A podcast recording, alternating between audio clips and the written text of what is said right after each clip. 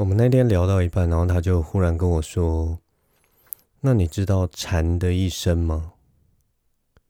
我就看着他，然后我就跟他说：“蝉的一生什么东西？什么蝉的一生？”没头没尾，忽然冒出一个，好像在上生物课的感觉。蝉的一生，蝉的一生又怎么了？结果他就开始跟我解释他讲这句话的含义。他就跟我说：“我们我我刚刚的讲的那个蝉，就是不是蚕宝宝的蚕，是夏夏蝉，就是我们所谓的知了。”他就跟我说，蝉的一生其实非常的有趣哦。蝉的一生就是他们出生之后啊，然后他们会在那个地底下成为一个幼虫吧，幼虫还是蛹之类的，然后他就会在它在地底下活，呃，看不同的种类，可能是七年，可能是十年之类的。那这段时间它的寿命都是都是埋在土里面，所以它在土里面，然后。活了七年或十年之类的，然后等到它过了无数的春夏秋冬，爬出地面，好不容易爬出来之后，他所拥有的生命就只有大概一周到两周的时间。这也是看品种，好像有些品种会比较长，但是总之就是很短的、很短的一个岁月。所以蝉就在它那个土地底下。活了好几年，然后等到它真的出现在这个世界上的时候，它的时间就非常的短暂，一周两周。然后它在这个一周到两周之间，它只有只有两个工作，一个就是大家所所知道的，就是蝉会不断的大声的鸣叫，它会在树上大声的鸣叫，然后呢会。找到它的伴侣，然后接下来就是疯狂交配。所以蝉，反正反正他们只要在那一两周之间，它就是为了繁衍而存在的，所以它就是不断的交配，不断的交配，然后不断的生小孩，生小孩，然后生小孩，生小孩，然后就一直做爱，一直做爱，一直做爱，然后就最后就最后就。挣扎着，慢慢失去他的那个生命力，然后从树上掉下来，最后死在路上，这样子。这就是惨的一生。那我就听完我那个朋友他跟我讲的这段话，那我就问他说：“所以，所以，所以你到底想要表达什么？就是你好，你现在我已经上完了你的这个生物小教室，那你到底想要跟我讲什么？”结果他这个时候他就继续跟我讲。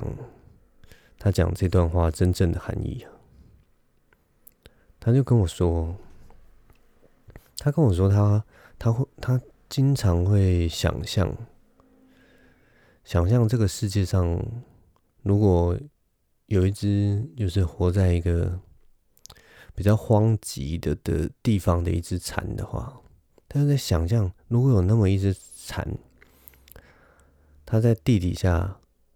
活了七八年、十年的时间，然后他从土里钻出来，好不容易飞到树上，然后用力的振翅鸣叫的时候，他却发现这一片荒芜的土地上，四周没有任何一只蝉。这样这样的情况其实不难想象，例如说我们现在气候变迁的这么严重，也许。以前的时候，这里是一座森林，然后它它的祖先蝉的祖先把它产卵产在这边，然后它就呃出生之后，它就钻到土地底下，然后就就等待它出土的那一天。但是这段时间可能十年的时间，呃，地貌完全都改变了，完全都变得不一样了。所以它钻出来的时候，四周就是一片荒瘠。可能有一两棵树，枯树那种那种这样的景象，那他我身边完全没有一只它可以繁衍的对象，但是它也只能不断的鸣叫，不断的鸣叫。那那个时候，它是不是就是这个全世界上最孤独的一只蝉呢？而且，那如果都说他知道他四四周都是一片荒寂，那他。用力的鸣叫，努力的鸣叫，到底还有没有意义啊？他还真的会用尽他的全力鸣叫吗？总之，我的朋友跟我讲完这个这个这样沉重又悲伤的一个故事，我心里也不知道作何感想。于是我就跟他说：“但如果我们只要不要那么注意这只蝉的话，你的脑中不就会觉得大部分的蝉一生都很快活吗？” 对啊，一般的蝉。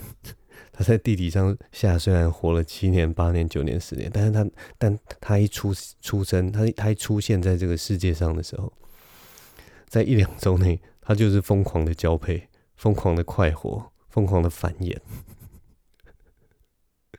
我不知道他们要不要吃东西，也许不用吃东西，他们就这样 疯狂的交交配、交配、交配，然后疯狂的榨干自己，然后就死掉了。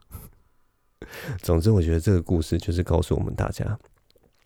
虽然那个你想象中的那只啊，就是那个很悲伤的蝉，很孤独的蝉，在那个景况之下，它真的是，哇，真的是 很壮烈、很壮阔的一个一个感觉。但是我们一定要把我们的心思放在大部分的蝉的身上，那样的话，我们生活才会充满希望。你们说是吧？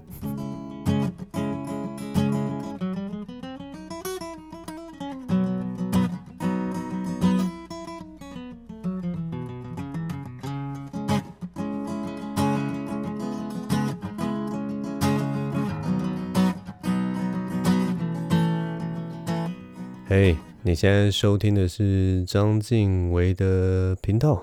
现在时间是二零二零年十一月十八号星期三的晚上十一点三十九分。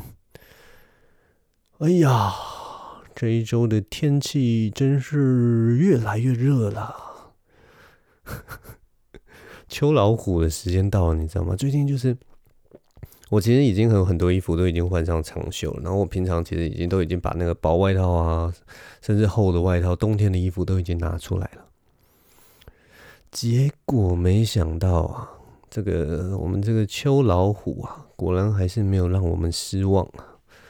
最近那个天气热得跟夏天一样，虽然没有像真正的那个夏天，就是有那个冷气的废气啊，或者是说。那个湿度啊，你们知道那个台北的夏天，其实那个热是那种又黏又湿，很恶心的那种热度啊，好像那个身上的那个，好像那个空气都要黏在我们的皮肤上的那种恶心感啊。最近是没有那样了，最近就是呃，虽然热归热，但是属于干燥的热，而且风吹过来其实还蛮舒服的。所以，请中南部的朋友以及海外的朋友不用担心，张静伟这几天 虽然台北的天气很热，但是他还是活得好好的，而且心情非常的愉快啊，非常愉快。最近真的是蛮愉快的。但其实最近心情愉快的时候就，就呃，最近心情愉快归愉快，但是我最近其实还是有遇到一点点的小瓶颈。就是我们我我这个 我这个本节目啊，本节目最近开始，我自己也会觉得啦，我自己会觉得好像少了一些不一样的活力。然后我那天反正就是跟我的那个喜剧好伙伴，跟我的那个 Podcast 的老师啊，林阿秋先生啊，就在我们就其实就是在探讨这件事情啊，就有点像是。我们有我们一个 podcast 的小聚会这样子，因为就是我们录这种生活型单人脱口秀的形式啊，久了真的是有的时候会觉得说，哎，不管是对于自己啊，或者是对于观众啊，或者是说听的人，都会好像慢慢觉得说，哦，我们人生其实好像也就这样，然后他的那个形形态啊什么的，好像就有一点落入一个窠臼的感觉。所以我们最近就在想说，哎，那我们能不能在我们的内容上，有一些什么样不一样的变化？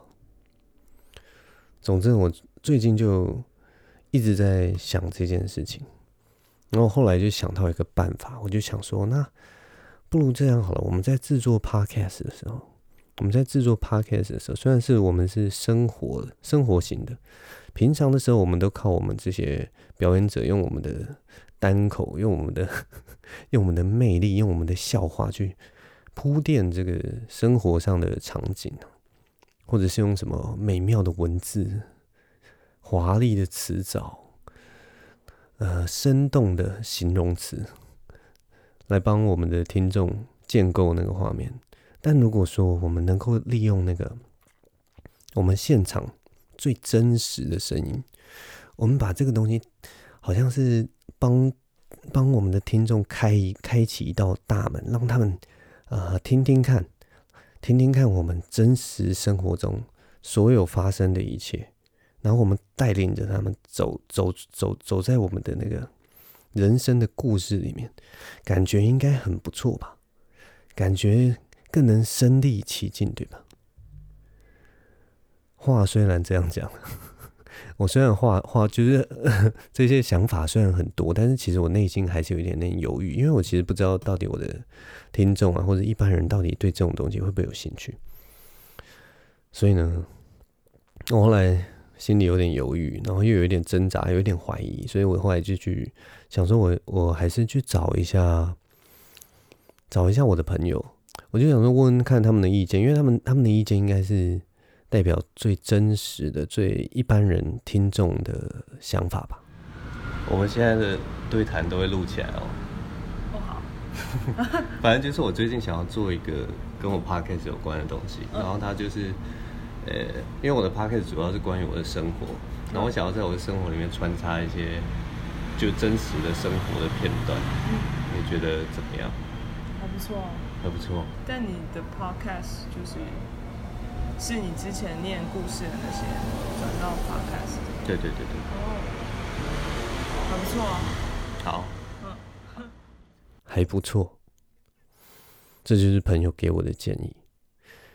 回想起来，确实一般人能够给的建议就是还不错，还不错，还不错的意思就是不好，也不坏，可以很好。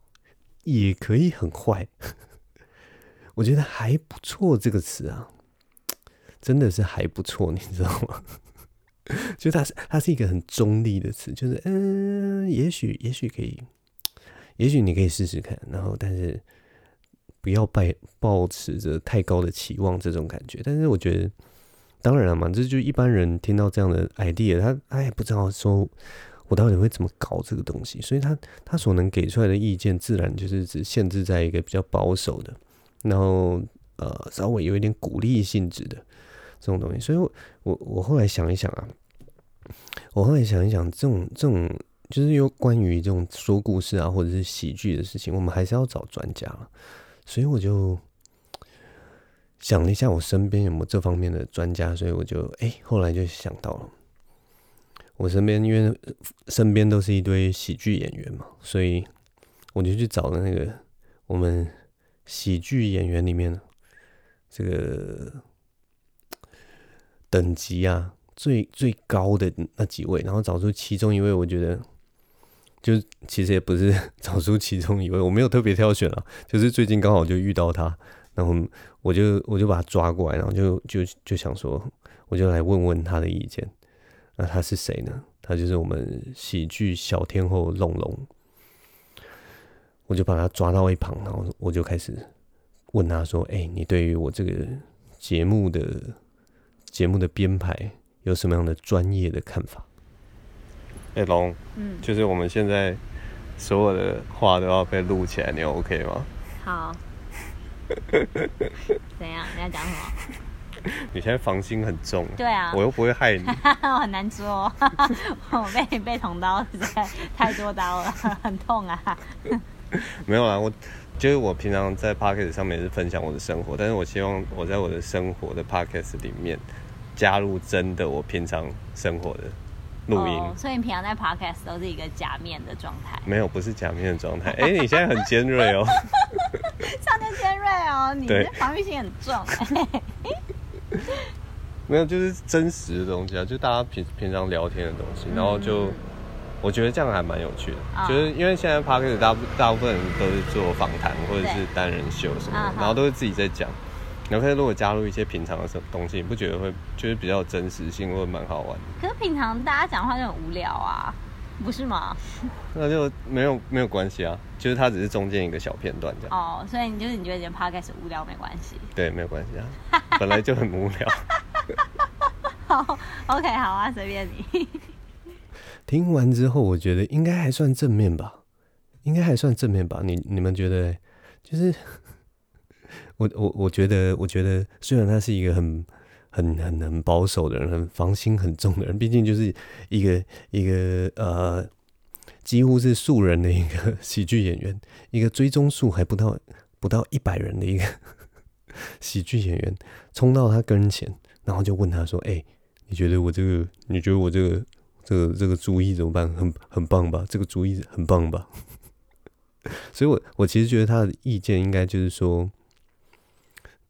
就是要我放手去做的意思，应该就是这么正面吧，对不对？只是比较含蓄一点嘛。我应该没有曲解他的意思，他其实是充满鼓励的，他就是抱持一种提膝后背的很棒的一个 一个积极态度在鼓励我吧，应该是吧？我应该没有听错吧？总之呢，问完了专业意见，因为拥有了这个专业的肯定之后，我最后还是去问了。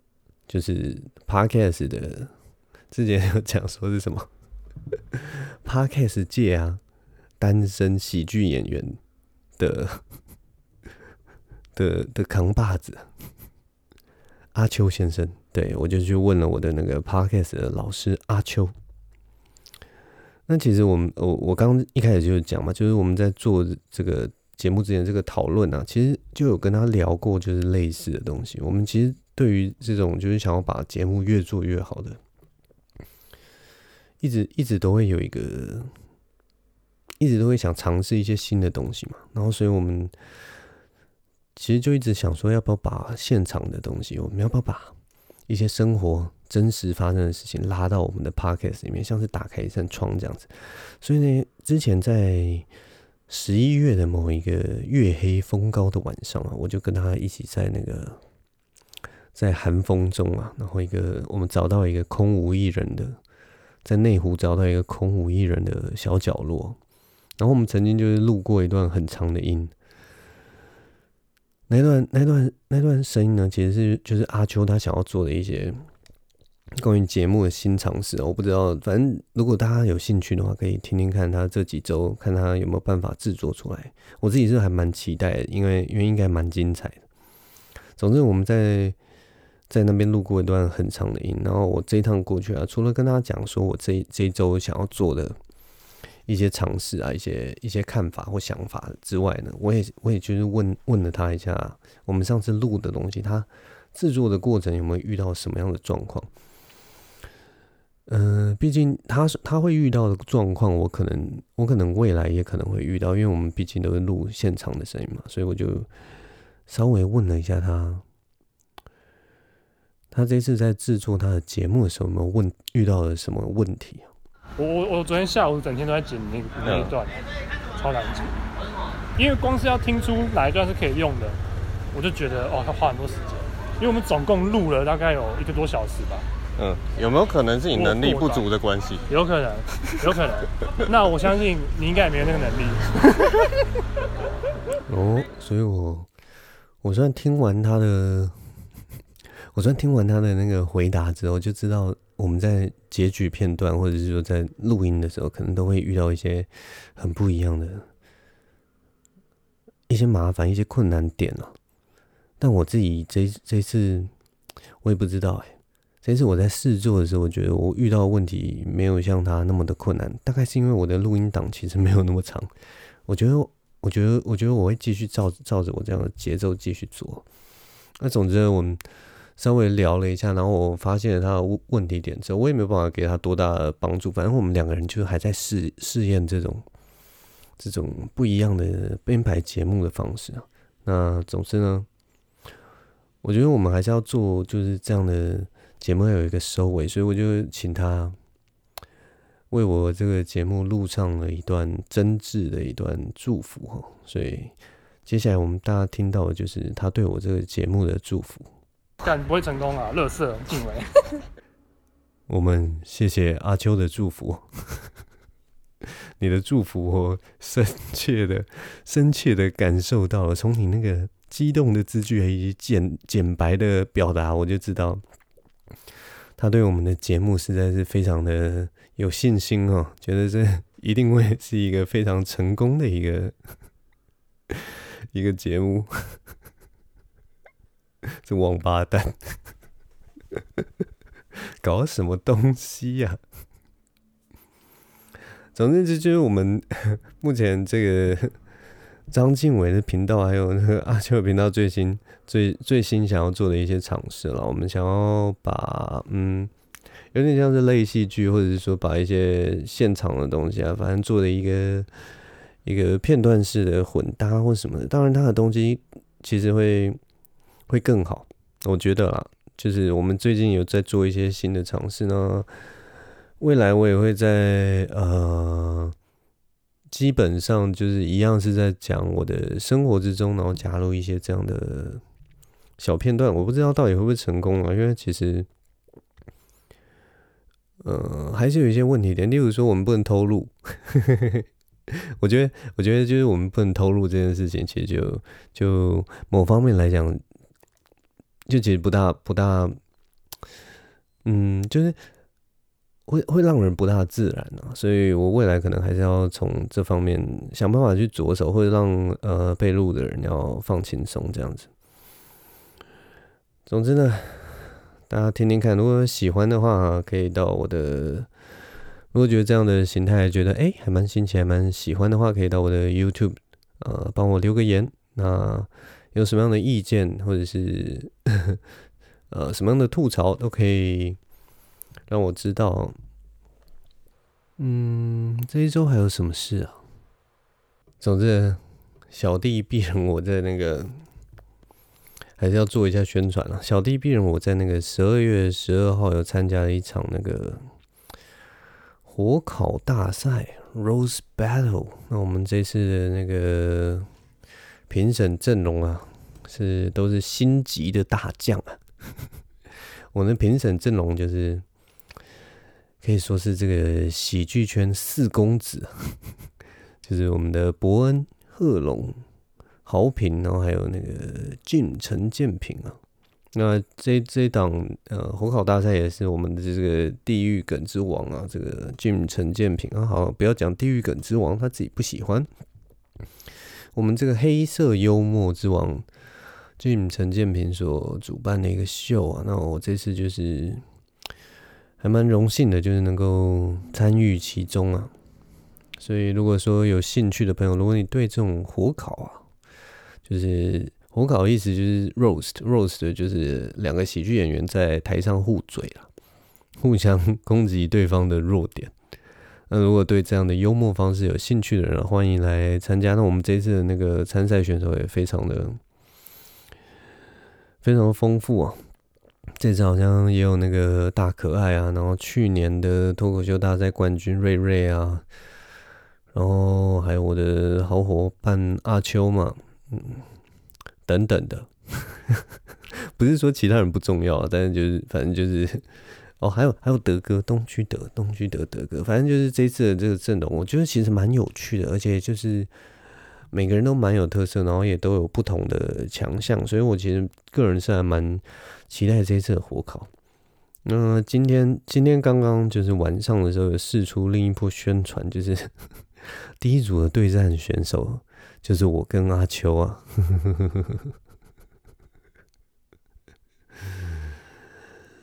唉，我只能说，真的不知道怎么跟阿秋说，他这个已经是一个虽败犹荣的一个，没有了。我跟阿秋很好，而且其实那个火烤大赛那个现场的情况，其实有的时候很很很看那个现场的气氛啊，还有总之变数也很多。然后我其实有点期待，因为阿秋他其实 Rose 也很强。大家不要看他那么软烂软烂模样啊！他在他在以前其实有一个我们有一个私底下有一个地下的那个火烤拳赛。我们以前有一个地下火烤赛，在那个我先跟各位讲那个那个那那一场其实非常好看，那场那场参加的人哦哦讲出来不得了，你们知道吗？那场参加的人连乔瑟夫都有参加，然后那一场参加的人不但有乔瑟夫，而且那一场在对决里面。还有伯恩跟 Jim 的大战呢，非常的有趣。我自己我自己就是知道那一场，看过那一场之后，其实觉得那一场真的精彩程度绝对不亚于就是现在放萨泰尔频道放上的那个东西。而且我觉得那个东西更更更野蛮，更像那种地下血腥的那种，就是赌博赛，你知道吗？就像那种赛狗啊，或者是说什么哦，应该像是什么地下拳击赛那种感觉，就是它的那个规则啊，更更难以琢磨。尤其那个时候才是草创时期嘛，大家就是看说，哎、国外有一个这个 Rose Battle 好像很好玩，然后所以就我们在那个呃那个规则都还没有很明确限定的时代，然后就来玩这个东西，所以它里面真的是张招尽出啊，然后有人准备的很好，有人准备的很烂，但是整体来说，我觉得。我觉得都还蛮厉害，尤其那个时候几只几只那种厉害的大龙大龙啊，几只厉害的那个野兽啊，都还没有像现在就是摆得高高的这样，这样穿着好看的西装啊，然后什么就是感觉文质彬彬的这边对战，没有那个时候就是撕破脸的，张牙舞爪的，然后 尖嘴猴腮的。各式各样、伶牙俐齿的互相对峙，所以其实我觉得那一场很好玩。那场，而且那一场就是不会像现在会有什么，就是利用爆料啊，或者是什么，就是所以它是完全的一个语言上的对决，一种散发出一种民族的野性啊！我觉得那那那一场的状态哦，真的是太好看了。那场那场其实我觉得到现在为止，我还是觉得那是一场非常传奇性的。传奇性的一个对决啊，那你们知道那场 最后的冠军是谁吗？那场最后的冠军是学人王学仁呢。他在那场比赛把所有的所有的大咖全部干掉了。他用的是 他用的是他最擅长的一点，就是身为一个素人，身为一个。毫没有名气，完全没有名气的喜剧演员，所以当场现场那个观众啊，不管那个他的对手在在骂他什么，现场观众几乎都没有什么共感，鸦雀无声，每个笑点都没中。反正那场很好笑啦，我觉得，我觉得王学仁之所以那场会赢，就是因为赢在他毫无名气。总之，如果如果未来我不知道，也许未来大家有有幸。可可能可以看到这一场对决。那在那一场对决出来之前，虽然我把那个东西捧得很高，但是出来之后，可能也许他就觉得啊，根本没什么。就是有些人就是你知道，酸民就爱嘴嘛，被我被我捧这么高，然后他到时候看到就会很失望。总之呢，如果喜欢这样氛围的朋友，就是可以来看一下十二月十二号啊这场火烤大会。虽然呃。对战组合都没有像呃之前的火烤有那么多的著名的喜剧演员，但我觉得，嗯，这场火烤大会应该也会火烤大赛，这场火烤大赛应该也会出现蛮令人意想不到的一些桥段了，对啊，我其实自己是蛮期待的，所以总之十二月十二号，欢迎大家入场来支持我们。好了，那现在也十二点多了，那今天就我们就录到这边吧。谢谢大家的收听，谢谢我的老观众，也谢谢所有新来的观众。那希望你们喜欢我听到的内容。那总之呢，未来的未来还是有很多可能性。那我希望。这个电台，我希望大家都能陪着我一起成长，然后也希望这个电台能够陪着大家一起成长。这两句话几乎一样，但是意思有一点不同。谢谢大家的收听，我是张敬唯，我们下周同一时间见喽，拜拜。